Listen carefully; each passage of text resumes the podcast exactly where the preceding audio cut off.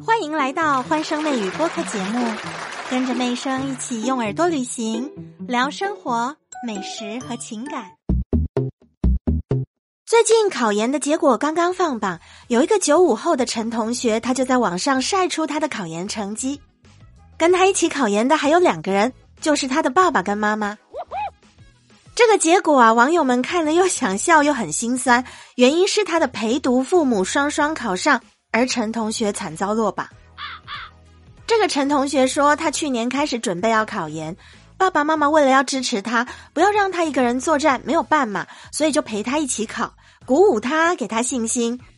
本来是很温馨的事情哦，但是一放榜，无心插柳柳成荫，剧情反转呐，这个主角变配角，实在是情何以堪。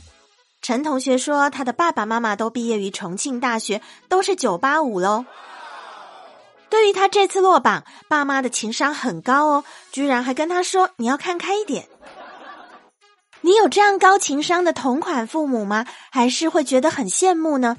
也有网友说，这个事情要是发生在我身上啊，早就不知道被骂到哪条街去了。陈同学是全职念书，在准备考研，他的爸爸妈妈都是一边上班兼职考研。哇哦！其实陈同学的爸妈应该还算是年轻的父母吧。一个四十八，一个四十六岁。他的爸爸报考法学，总成绩三百八十六分；妈妈考教育学，分数比爸爸还好哦，成绩三百九十多。哇哦！他自己才刚过三百分的线。哦哦，我觉得陈同学拥有的不但是一对学业很优异、表现很出色，而且很会考试的爸妈，重点是他们的情商很高啊。嗯。并不会拿自己的成就、自己的成绩去压孩子，告诉他说：“你看你怎么这么不如我？你那么年轻，你头脑很好，你专职念书，你还考书我。”相反的，他的爸爸妈妈都告诉他：“你要看开一点。”就有网友非常哭诉的说：“你要不要去做个亲子鉴定啊？怎么会跟他们差那么多？”还有网友劝陈同学要好好工作，以后要赚钱供父母亲读书念研究所。还有一个网友脑洞大开，完成了质的飞跃。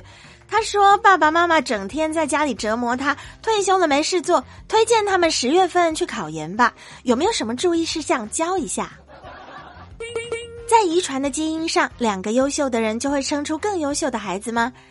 前段时间，北大教授丁延庆他也在网上发了抖音视频，吐槽自己的女儿，很多家长都点赞诉苦。丁教授小时候被称作神童，六岁就可以背下整本新华字典。本科呢在北大读的，之后又到了哥伦比亚大学深造。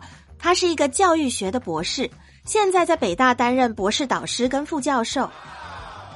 他的妻子也是北大毕业的高材生哦，但是女儿却完美的避开了爸爸妈妈的学霸基因，成了一个典型学渣。丁教授笑中带泪的在某音上说。女儿跟我们相比，真的是差太远了。当网友问到他说：“北大教授，你可以接受自己的孩子平庸吗？”他是很无奈的讲啦。丁教授说：“他肯定上不了我这学校，百分之九十五以上不可能上。”他还形容自己很无奈，心如止水，只能选择认命。不过这样的事情真的不是偶然，自然界的物竞天择，有一个数据统计叫均值回归。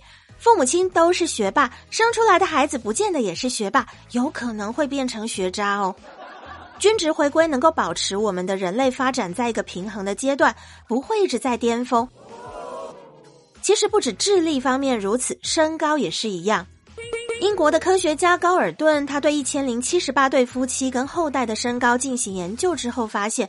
爸爸妈妈是高个子，但是到一定程度之后，他们后代的身高会慢慢的往平均的身高回归，不会一代一代无限的高下去哦。就拿爱因斯坦来说，他有三个孩子，其中一个幼年夭折，不知道他的智力如何；另外一个患有精神分裂症，还有一个儿子是工程学的教授，虽然也是功成名就，不过比起爱因斯坦可是差远了。也许吧，接受孩子未来不如自己是为人父母者的宿命。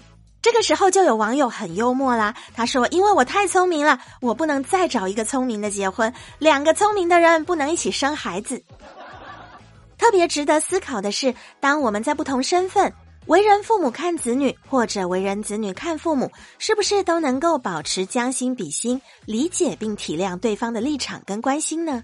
你怎么看待父母比子女优秀这件事呢？欢声媚语，我们下集见！现在就订阅专辑，可别错过最有趣的热点话题啦！